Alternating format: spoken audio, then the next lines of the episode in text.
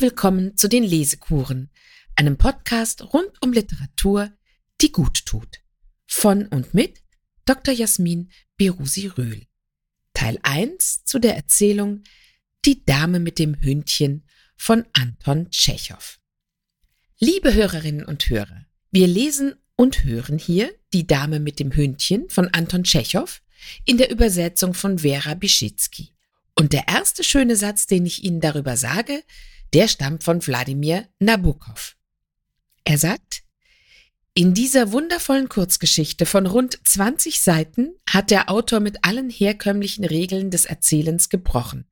Es gibt kein Problem, keinen normalen Höhepunkt, keine Pointe am Ende.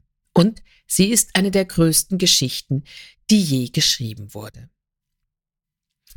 Als ich die Erzählung nach dem ersten Kennenlernen ein zweites Mal und dann immer öfter intensiv gelesen habe, musste ich Nabokov zustimmen. Das ist bestimmt eine der größten Geschichten, die je geschrieben wurde. Und dann fragt man sich ja doch immer, warum? Wladimir Nabokov, der von 1899 bis 1977 lebte und uns natürlich als Autor des Romans Lolita bekannt ist, hat fast 20 Jahre lang in den USA als Professor der Literaturwissenschaft Vorlesungen gehalten. Das war zwischen 1940 und 1959.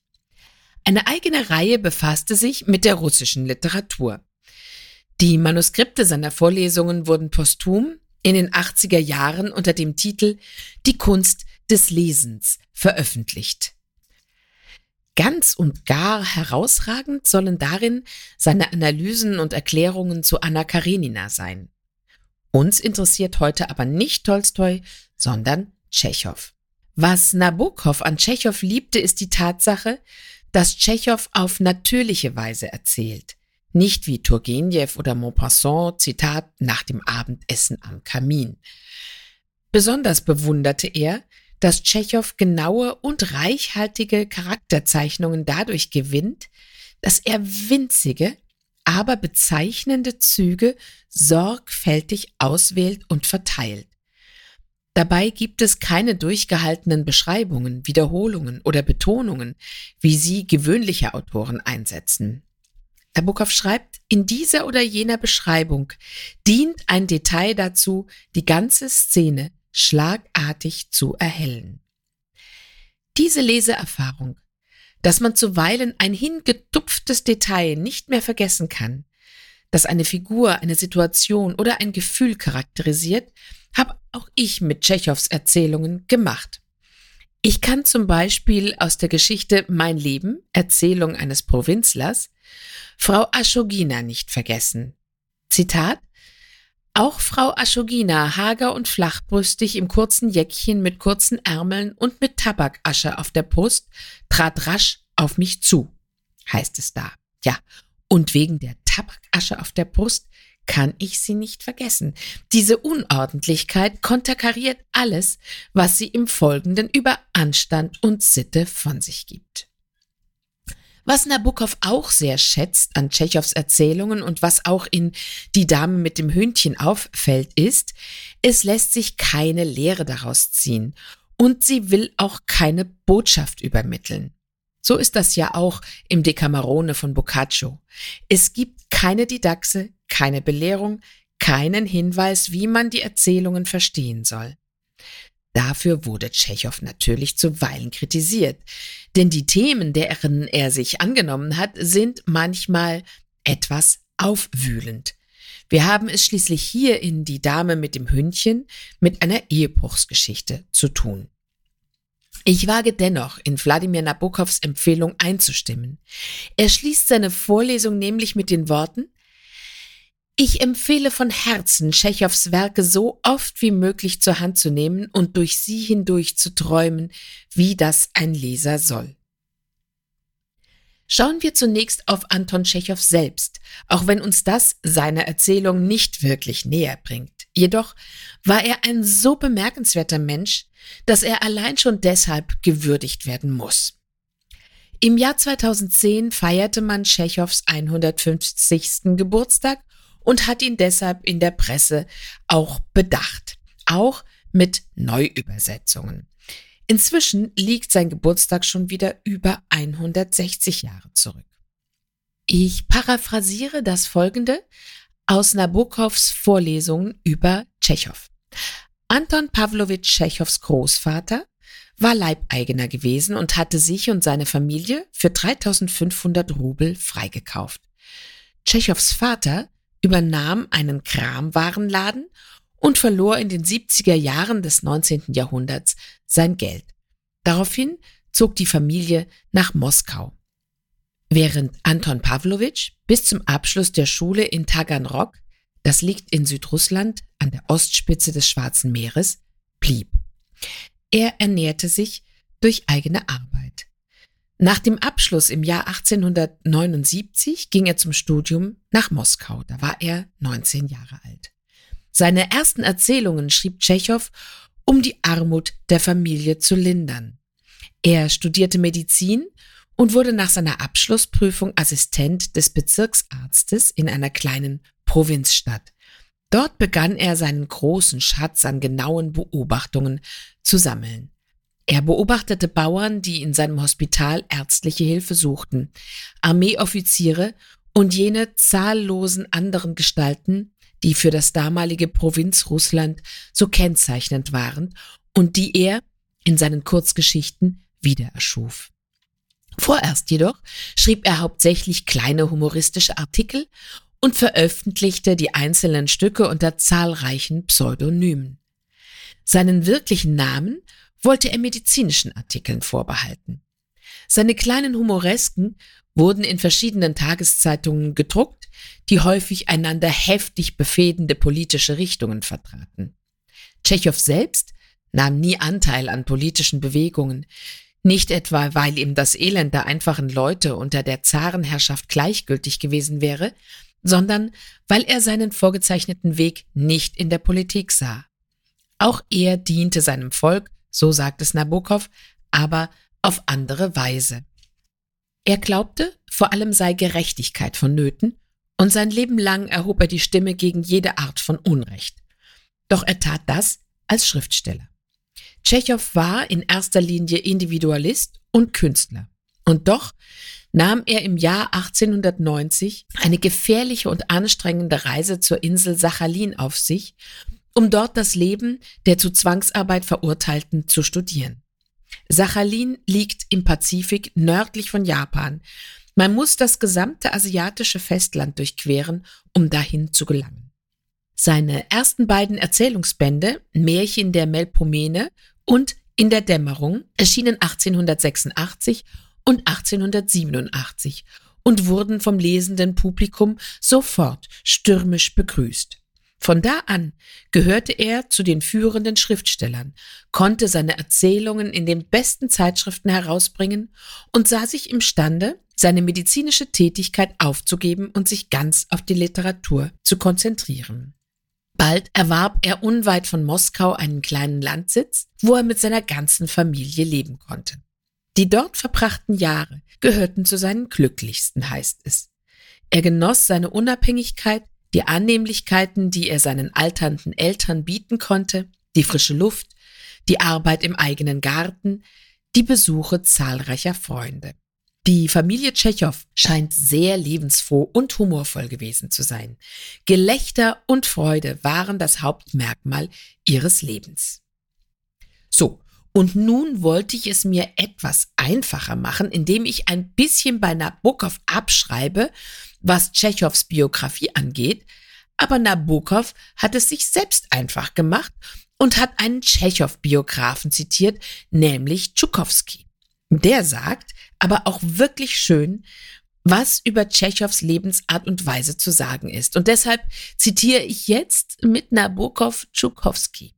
Tschechow wollte nicht nur, dass alles grünte, er pflanzte Bäume und Blumen, er wollte aus dem Boden herausholen, was er hergab, wollte stets etwas Neues im Leben schaffen. Er begnügte sich, lebensbejahend, dynamisch, unerschöpflich und aktiv wie er war, nicht mit einer bloßen Beschreibung des Lebens.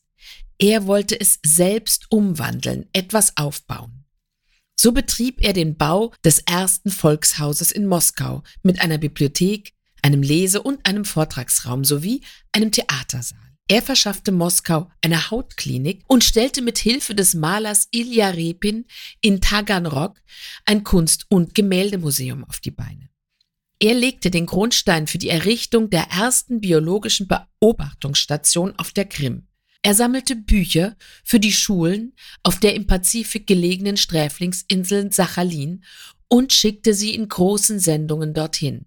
Er ließ nicht weit von Moskau drei Schulen für Bauernkinder errichten, eine nach der anderen. Außerdem einen Glockenturm und eine Feuerwehr für die Bauern. Später, als er auf die Krim zog, baute er dort eine vierte Schule.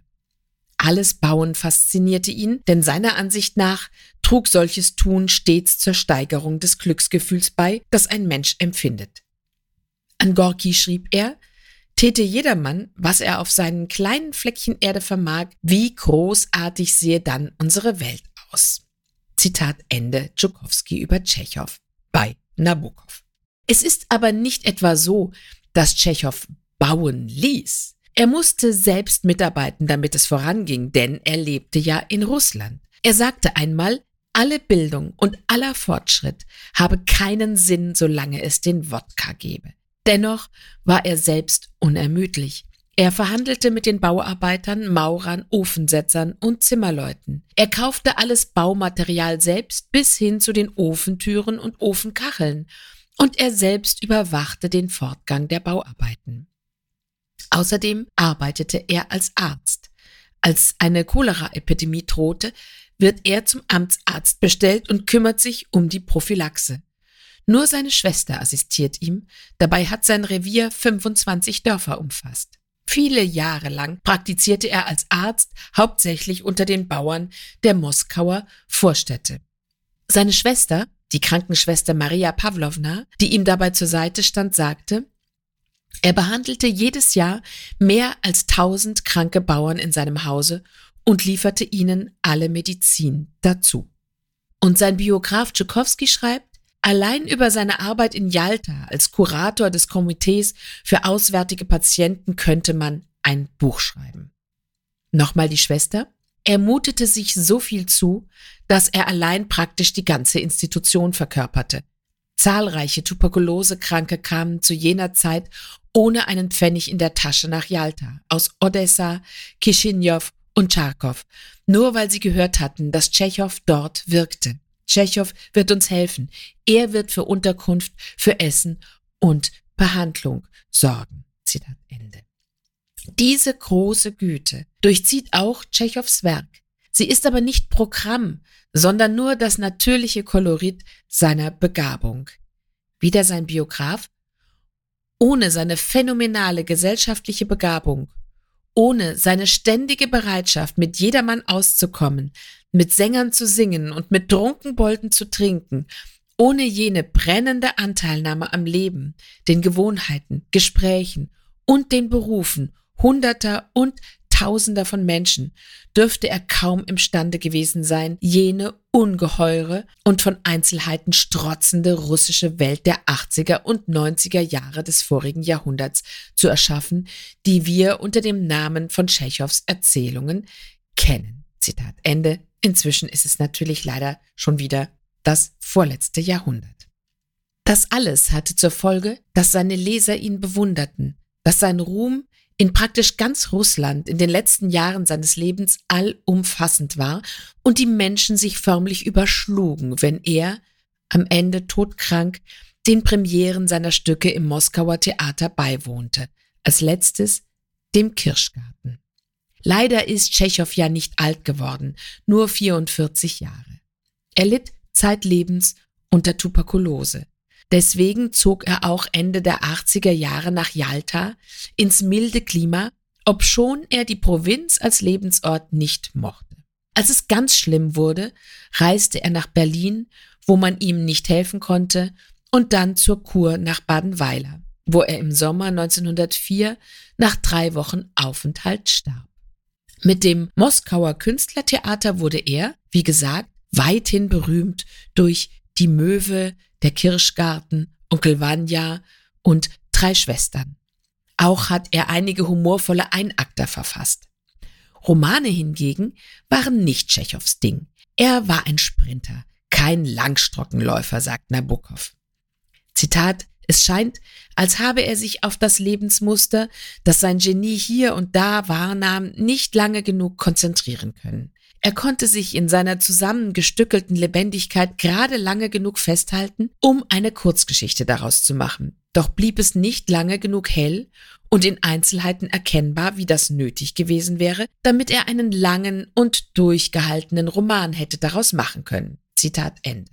Aber die Erzählungen, die sind's wahrhaftig. Egal welchen der Bände man aufschlägt, ich würde am liebsten alle in den Lesekuren verarbeiten. Und es werden bestimmt noch mehr. Fangen wir an mit einer mit Die Dame mit dem Hündchen. Sie erschien 1899. Und wenn wir schon beim Hündchen sind, hier noch einmal ein biografisches Detail. Tschechow mochte fast alle Tiere, sogar Mäuse. War eine Maus in einer Mausefalle gefangen, schaffte er sie auf den nahegelegenen Friedhof zum Weiterleben. Hunde jedoch liebte er wie sein Leben. Hund, Hündchen war sein bevorzugter Kosename für seine Frau Olga. Das war Olga Knipper, eine Schauspielerin in seinen Stücken. Sie war acht Jahre jünger als er und überlebte ihn, sage und schreibe, 55 Jahre.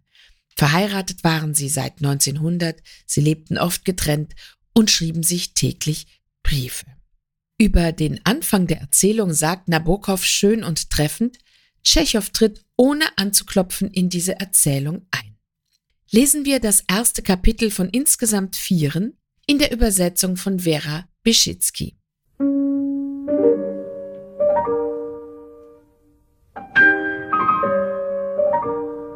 Es hieß, auf der Strandpromenade sei ein neues Gesicht aufgetaucht, eine Dame mit einem Hündchen. Auch Dmitri Dmitritsch Gurov, der sich schon zwei Wochen in Jalta aufhielt und sich bereits eingelebt hatte, bekundete mittlerweile Interesse an neuen Gesichtern. Als er eines Tages in Wernets Pavillon saß, sah er, wie eine junge Dame die Promenade entlang spazierte, eine kleine Blondine mit einem Barett. Ihr hinterher lief ein weißer Spitz. Später dann begegnete er ihr mehrmals am Tag, im Stadtpark und in den Anlagen. Sie war allein unterwegs, immer mit dem gleichen Barett und dem weißen Spitz. Und niemand wusste, wer sie war, weshalb man sie ganz einfach die Dame mit dem Hündchen nannte. Wenn sie ohne Mann hier ist und niemanden kennt, überlegte Gurov, könnte es nicht schaden, ihre Bekanntschaft zu machen. Er war noch nicht 40, besaß aber schon eine zwölfjährige Tochter und zwei Söhne, die das Gymnasium besuchten. Man hatte ihn früh verheiratet, als er Student im zweiten Studienjahr war, und seine Frau schien mittlerweile anderthalb Mal älter zu sein als er.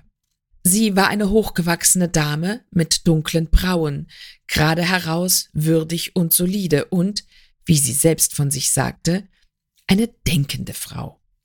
Sie las viel, gebrauchte in Briefen nie das Zeichen, pft, keine Ahnung, wie man das ausspricht. Anmerkung, ein stummes Endzeichen, für das es im Deutschen keine Entsprechung gibt.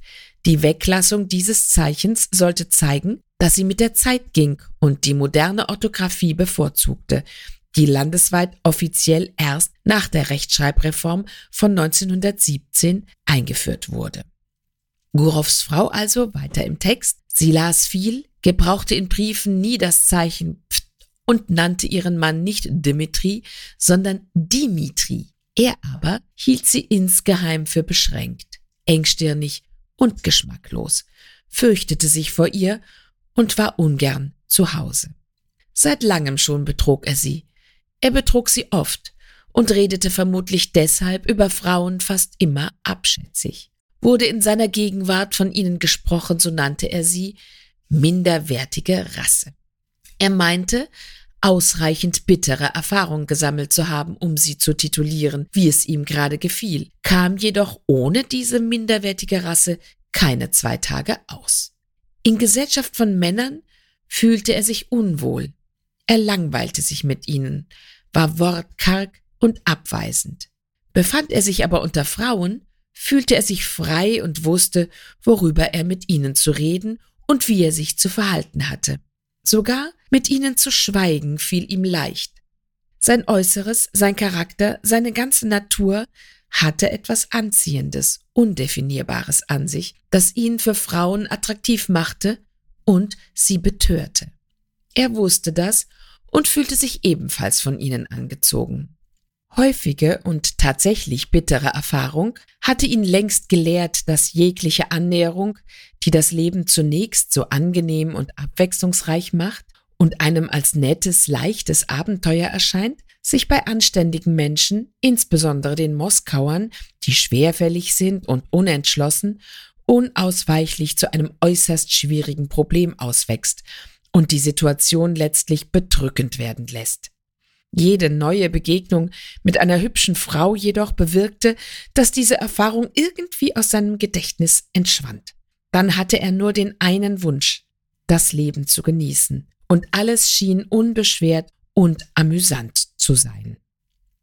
So speiste er einmal gegen Abend im Park, als sich die Dame mit dem Barett näherte und am Nebentisch Platz nahm. Ihr Gesichtsausdruck, ihr Gang, ihr Kleid und ihre Frisur sagten ihm, dass sie eine anständige, verheiratete Frau war, das erste Mal hier und allein und dass sie sich langweilte. Die Geschichten von den verderbten Jaltaer Sitten enthalten viel Unwahres. Er gab nichts darauf und wusste, dass sie vor allem von jenen in Umlauf gesetzt werden, die selbst mit Freuden sündigen würden, wenn sie denn dazu fähig wären.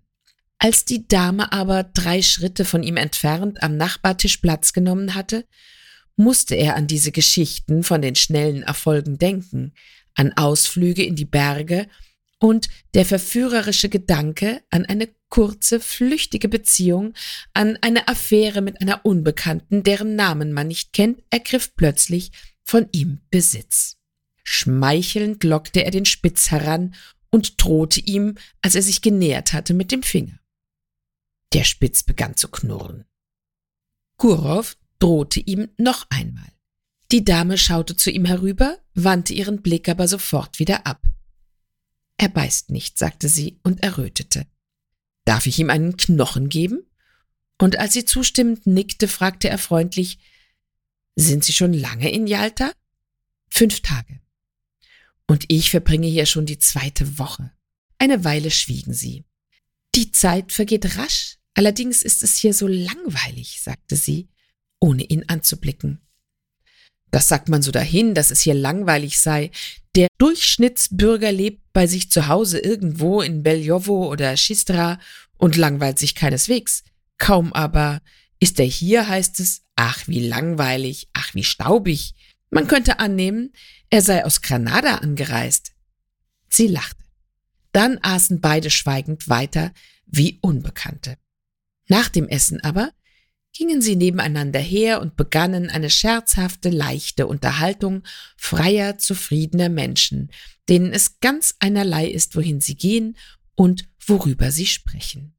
Sie spazierten und sprachen davon, in welch seltsames Licht das Meer getaucht sei. Das Wasser schimmerte fliederfarben, ganz weich und warm, und vom Mond lief ein goldener Streifen darüber hin. Sie sprachen auch davon, wie drückend es nach dem heißen Tag sei. Gurow erzählte, er sei Moskauer, Philologe der Ausbildung nach, arbeite aber in einer Bank. Er hätte früher beabsichtigt, Sänger an der privaten Oper zu werden, den Plan jedoch aufgegeben, besitze in Moskau zwei Häuser. Und von ihr erfuhr er, dass sie in Petersburg aufgewachsen sei, dann aber nach S. geheiratet habe, wo sie bereits zwei Jahre lebe, in Jalta noch einen Monat verbringen wolle und dass ihr Mann möglicherweise nachkomme, der ebenfalls Erholung suche. Sie konnte absolut nicht erklären, wo ihr Mann arbeitete. In der, in der Gouvernementsverwaltung oder in der Selbstbehörde des Gouvernements und fand das selbst komisch. Außerdem erfuhr Gurow noch, dass sie Anna Sergejewna hieß. Später in seinem Hotelzimmer dachte er an sie und daran, dass sie sich morgen sicher mit ihm treffen werde. Das lag in der Natur der Dinge. Als er zu Bett ging, fiel ihm ein, dass sie unlängst noch Institutsschülerin gewesen war und die Schule besucht hatte wie heute seine Tochter und auch wie viel Zaghaftigkeit und Unbeholfenheit in ihrem Lachen und dem Gespräch mit einem Unbekannten lag. Vermutlich war sie zum ersten Mal in ihrem Leben allein und in einer Situation, in der man ihr nachlief, ihr hinterherschaute und nur mit dem einen heimlichen Ziel mit ihr sprach, das sie doch erraten musste. Und er erinnerte sich an ihren zarten, dünnen Hals und an ihre schönen grauen Augen. Trotz allem aber hat sie etwas Bedauernswertes an sich, dachte er, und schlief ein.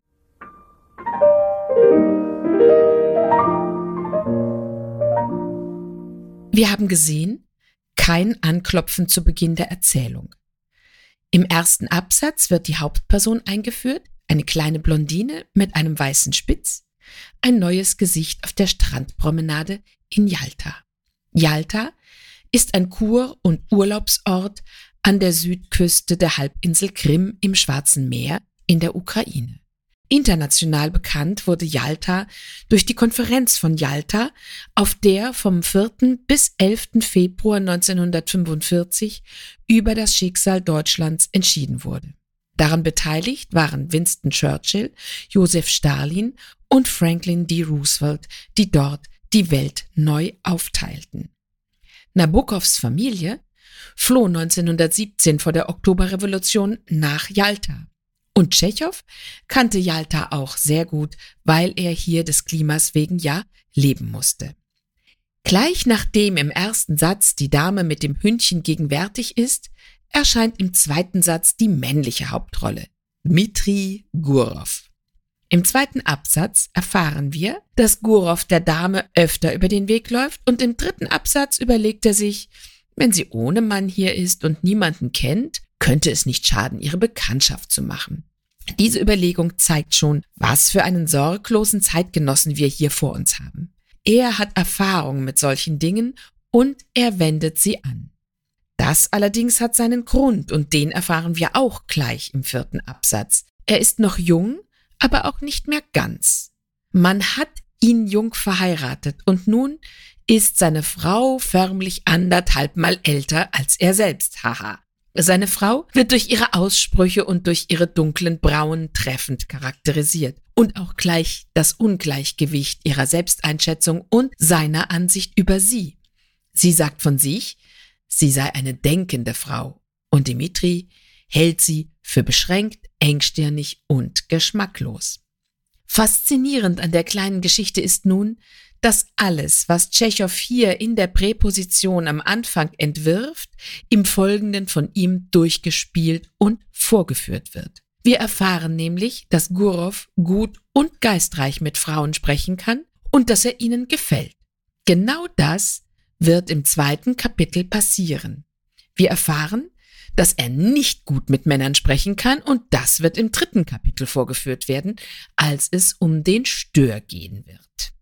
Am weitreichendsten und irritierendsten aber ist es, wenn man den kleinen Abschnitt auf der zweiten Seite über Gurovs bittere Erfahrungen auf den Verlauf der Erzählung selbst anwendet. Gurov hat ja eigentlich gelernt, dass so gut wie jedes leichte, luftige Abenteuer sich bei anständigen Menschen unausweichlich zu einem äußerst schwierigen Problem auswächst und die Situation letztlich bedrückend werden lässt. Das war Zitat. Nun ist die Dame mit dem Hündchen, wie wir erfahren werden, keine Moskauerin. Sie stammt aus St. Petersburg und lebt verheiratet in einem Provinzstädtchen. Aber die Situation zwischen den beiden wird schon auf ihre Weise bedrückend werden. Das sehen wir dann im vierten Kapitel. Viele entsprechende Erfahrungen hat Gurov also schon gemacht. Doch das Gute ist ja, dass er sie immer wieder vergisst, sobald er einer hübschen Frau begegnet. Es ist also dies hier die Ausgangsbasis vieler ähnlich gelagerter Liebschaften aus seiner Sicht. Für die Dame mit dem Hühnchen stellt sich alles anders dar und das merkt ihr Verführer auch gleich. Sie ist völlig unerfahren, sie ist das einzige Mal allein unterwegs und sie ist auch deutlich jünger als er. Was sie selbst verwundert ist, dass sie nicht weiß, wo genau ihr Mann eigentlich arbeitet. Dieses Detail zeigt, dass auch sie nicht bei sich und nicht in ihrem eigenen Leben angekommen ist. Das Hündchen aus dem Titel der Erzählung wird für den Mann schließlich der Anknüpfungspunkt, um mit der Dame ins Gespräch zu kommen, indem er es anlockt und dann spielerisch vergrault. Dafür bekommt es dann aber auch einen Knochen. Vor dem Einschlafen denkt Gurov an die hübschen Augen und den Hals der jungen Frau, aber er denkt auch, und das ist sein letzter Gedanke vor dem Einschlafen, dass sie etwas Bedauernswertes an sich hat. Lesen wir den zweiten Abschnitt der Erzählung Die Dame mit dem Hündchen.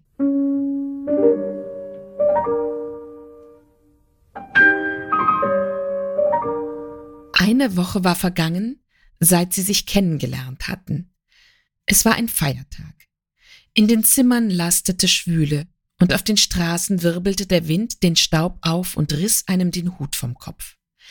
Den ganzen Tag verspürte man Durst, und Gurow ging häufig zum Pavillon und bot Anna Sergejewna bald Wasser mit Sirup, bald Eis an. Nirgends entkam man der Hitze. Abends dann, als sich das Wetter ein wenig beruhigt hatte, gingen sie zur Mole, um zuzuschauen, wie der Dampfer einlief. An der Anlegestelle hatten sich viele Spaziergänger eingefunden. Sie erwarteten offenbar jemanden und hielten Blumensträuße in den Händen. Zwei Besonderheiten der mondänen Jalta-Gesellschaft fielen ihr besonders ins Auge. Die betagten Damen gingen gekleidet wie Junge, und man sah zahlreiche Generäle. Wegen der bewegten See lief der Dampfer erst spät ein, als die Sonne bereits untergegangen war, und manövrierte lange, bevor er an der Mole festmachte. Anna Sergejewna betrachtete den Dampfer und die Passagiere durch ihre Lornette, als suche sie nach Bekannten, und jedes Mal, wenn sie sich Gurow zuwandte, glänzten ihre Augen. Sie redete viel, stellte zusammenhanglose Fragen und vergaß sofort wieder, wonach sie gefragt hatte. Später verlor sie im Gedränge ihre Lornette. Die elegante Menge hatte sich zerstreut, niemand war mehr zu sehen, und der Wind war gänzlich abgeflaut. Gurow und Anna Sergejewna aber standen da, als warteten sie darauf, dass noch jemand aus dem Dampfer steigen würde. Anna Sergejewna schwieg nun und roch an den Blumen, ohne Gurow anzusehen. Das Wetter hat sich gegen Abend gebessert, sagte er, Wohin wollen wir jetzt gehen? Wollen wir vielleicht irgendwo hinfahren? Sie antwortete nicht. Darauf blickte er sie unverwandt an, umarmte sie dann plötzlich und küsste sie auf den Mund. Und der Duft und die Feuchtigkeit der Blumen umwehten ihn. Sogleich aber wandte er sich ängstlich um, ob man sie nicht vielleicht beobachtet hatte. Gehen wir zu ihnen, sagte er leise, und beide gingen schnell. In ihrem Zimmer war es stickig und es roch nach dem Parfum, das sie im japanischen Geschäft gekauft hatte. Gurov, der sie jetzt betrachtete, dachte, was es im Leben doch für Begegnungen gibt.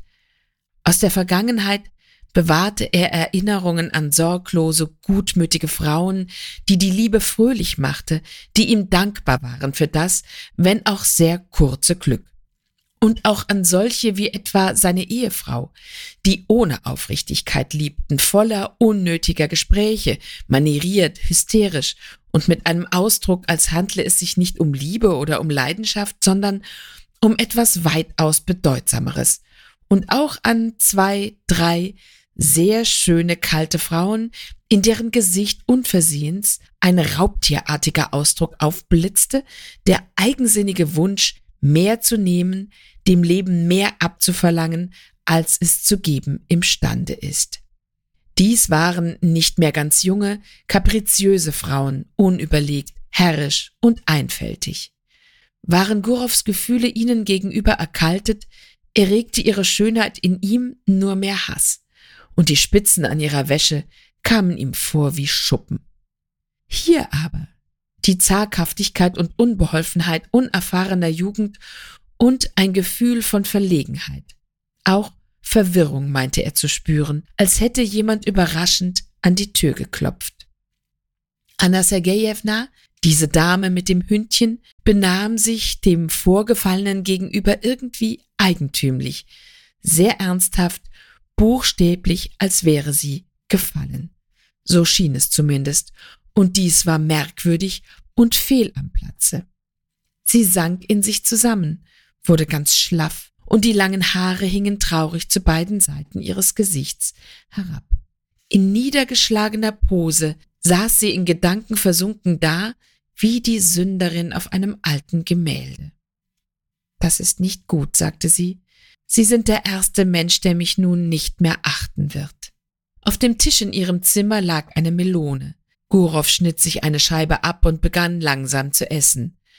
Mindestens eine halbe Stunde verging in Schweigen. Anna Sergejewna war rührend. Die Reinheit einer anständigen, naiven Frau mit wenig Lebenserfahrung ging von ihr aus. Eine einsame Kerze, die auf dem Tisch brannte, beleuchtete schwach ihr Gesicht, dennoch sah man, dass ihr schwer zumute war. Weshalb sollte ich aufhören, dich zu achten? fragte Gurow. Du weißt selbst nicht, was du sagst. Möge Gott mir verzeihen, sagte sie, und ihre Augen füllten sich mit Tränen. Es ist schrecklich. Das klingt ja nach wie eine Rechtfertigung. Wieso sollte ich mich rechtfertigen? Ich bin eine schlechte, nichtswürdige Frau und verachte mich. Mir käme nie in den Sinn, mich zu rechtfertigen. Es ist nicht mein Mann, den ich betrogen habe, ich bin es selbst. Und nicht erst heute, sondern schon lange mache ich mir etwas vor. Mein Mann ist möglicherweise ein ehrlicher, guter Mensch, aber er ist ein Lakai, und ich weiß nicht, was er dort tut, wie er seinen Dienst versieht, ich weiß nur, dass er ein Lakai ist. Ich war 20 Jahre alt, als ich ihn heiratete. Die Neugier quälte mich. Ich wollte etwas Besseres erleben.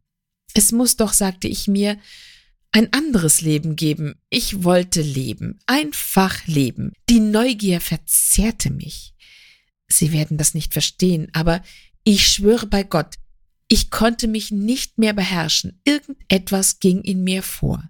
Nichts und niemand konnte mich zurückhalten. Also sagte ich meinem Mann, ich sei krank und reiste ab. Und hier lief ich umher wie im Taumel, wie eine Verrückte. Und nun bin ich eine gemeinde, elende Frau geworden, die jedermann verachten kann. Gurow war es mittlerweile leid, ihr zuzuhören, der naive Ton brachte ihn auf.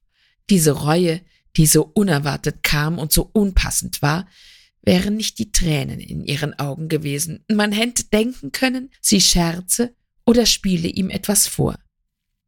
Ich begreife nicht, sagte er leise.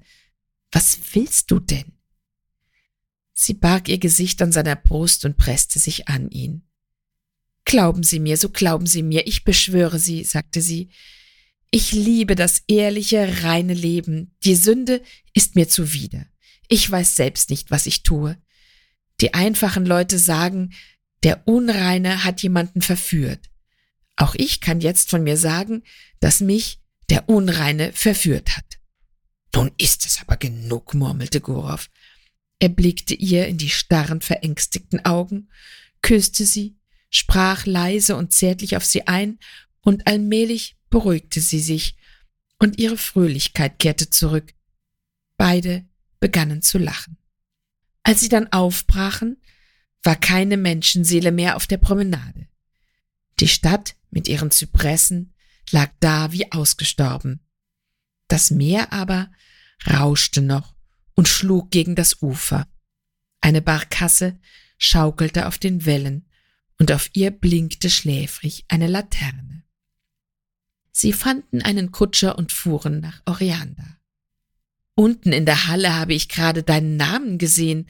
Auf der Tafel stand von Diederitz, sagte Gurow. Ist dein Mann Deutscher? Nein, sein Großvater war wohl Deutscher. Er selber aber ist rechtgläubig. In Orianda saßen sie auf einer Bank in der Nähe der Kirche, blickten zum Meer hinab und schwiegen. Jalta war durch den Morgennebel kaum zu erkennen. Auf den Berggipfeln standen unbeweglich weiße Wolken. Das Laub an den Bäumen regte sich nicht. Die Zikaden zirpten und das einförmige, dumpfe Rauschen des Meeres, das von unten heraufdrang, kündete von Ruhe und ewigem Schlaf, der uns erwartet. So hat es dort unten schon gerauscht, als es hier weder Yalta noch Oriander gab. So rauscht es auch jetzt und wird ebenso dumpf und gleichgültig rauschen, wenn es uns nicht mehr gibt. Und in dieser Beständigkeit, in dieser völligen Gleichgültigkeit gegenüber dem Leben und dem Tod eines jeden von uns liegt vielleicht das Unterpfand unseres ewigen Heils, der ununterbrochenen Bewegung des Lebens auf Erden und der ununterbrochenen Vollkommenheit. Gurov saß neben der jungen Frau, die im Morgendämmer so schön wirkte, beruhigt und bezaubert angesichts dieser märchenhaften Kulisse des Meeres, der Berge, der Wolken und der Weite des Himmels und dachte darüber nach, wie wunderbar alles auf dieser Welt noch eingerichtet sei, wenn man es recht bedenkt, alles außer unserem eigenen Denken und Handeln, wenn wir den höheren Daseinszweck vergessen und unsere menschliche Würde. Ein Mann näherte sich ihnen, wohl der Wächter, musterte sie und entfernte sich wieder. Und auch dieses Detail schien geheimnisvoll zu sein und ebenfalls schön. Man sah, wie der Dampfer aus Feodosia einlief, von der Morgenröte beschienen und bereits ohne Lichter. Auf dem Gras liegt Tau, sagte Anna Sergejewna nach langem Schweigen. Ja, es ist Zeit heimzufahren. Und sie kehrten in die Stadt zurück. Nun trafen sie sich jeden Tag um die Mittagszeit auf der Promenade, frühstückten gemeinsam, aßen zusammen zu Mittag, gingen spazieren und erfreuten sich am Meer. Sie klagte darüber, dass sie schlecht schlafe und ihr Herz unruhig klopfe, stellte immer dieselben Fragen, bald von Eifersucht gequält, bald von der Furcht, er achte sie nicht genügend. Und oft zog er sie in den Anlagen oder im Park, wenn niemand in der Nähe war, plötzlich an sich und küsste sie stürmisch. Der vollkommene Müßiggang, diese Küsse am helllichten Tag, voller Vorsicht und Furcht, dass sie ja niemand sehe, die Hitze, der Geruch des Meeres und die ständige Gegenwart müßiger, eleganter, wohlgenährter Menschen ließen ihn sich fühlen wie neugeboren. Er sagte Anna Sergejewna, wie hübsch sie sei und wie verführerisch, war erfüllt von ungeduldiger Leidenschaft, wich ihr keinen Schritt von der Seite. Sie dagegen versank oft in Gedanken und bat ihn immer wieder zuzugeben, dass er sie nicht achte, kein bisschen liebe und in ihr nichts als eine schamlose Frau sehe. Fast jeden Abend fuhren sie, wenn es dunkel wurde, irgendwo in die Umgebung, nach Orianda oder zum Wasserfall. Und die Ausflüge waren immer ein Erfolg und die Eindrücke jedes Mal gleichbleibend, schön und erhaben. Sie warteten nun auf die Ankunft ihres Mannes. Doch ein Brief von ihm traf ein, in dem er mitteilte, er habe sich ein Augenleiden zugezogen und seine Frau bat, so schnell wie möglich heimzukehren. Anna Sergejewna beeilte sich. Es ist gut, dass ich abreise, sagte sie zu Gurow. Das Schicksal selbst will es so. Sie brach im Pferdewagen auf und er begleitete sie. Sie waren den ganzen Tag unterwegs. Nachdem Anna Sergejewna im Abteil des Kurierzuges Platz genommen und es zum zweiten Mal geläutet hatte, sagte sie, ich möchte sie noch einmal anschauen. Noch einmal anschauen. Mehr nicht. Sie weinte nicht, war aber traurig, wie krank, und ihr Gesicht zitterte. Ich werde an Sie denken, mich Ihrer erinnern, sagte sie. Der Herr sei mit Ihnen, leben Sie wohl, behalten Sie mich in guter Erinnerung. Wir trennen uns für immer, das muss so sein, weil wir uns niemals hätten begegnen dürfen. Nun, der Herr sei mit Ihnen. Der Zug entfernte sich rasch, seine Lichter verschwanden, und einen Augenblick später war der Lärm bereits verstummt, als hätte sich alles verschworen, diese süße Ohnmacht, diesen Wahnsinn, so schnell wie möglich zu beenden. Und als er allein auf dem Bahnsteig stand und in die dunkle Ferne blickte, hörte Gurow das Zirpen der Grillen und das Surren der Telegraphendrähte, und ihm war zumute, als sei er eben erst erwacht. Und er musste daran denken, dass es in seinem Leben nun ein weiteres Abenteuer gab, eine Begebenheit, die jetzt ebenfalls vorüber war und von der ihm nur die Erinnerung blieb. Er war aufgewühlt und traurig und fühlte sich in gewisser Weise schuldig. Hatte sich die junge Frau, die er nun nie mehr wiedersehen würde, mit ihm doch nicht glücklich gefühlt. Er war freundlich zu ihr gewesen und herzlich. Im Umgang mit ihr, seinem Tonfall und seinen Liebkosungen hatte aber dennoch ein Schatten leichten Spotts gelegen und der etwas taktlose Hochmut eines glücklichen Mannes, der noch dazu fast doppelt so alt war wie sie. Die ganze Zeit über hatte sie ihn mein guter, außergewöhnlicher und wunderbarer genannt. Offenbar erschien er ihr anders, als er tatsächlich war, also hatte er sie, ohne es zu beabsichtigen, getäuscht. Hier auf dem Bahnhof roch es schon nach Herbst und der Abend war kühl. Auch für mich wird es Zeit, in den Norden zurückzukehren, dachte Gurow, als er den Bahnsteig verließ. Es wird Zeit.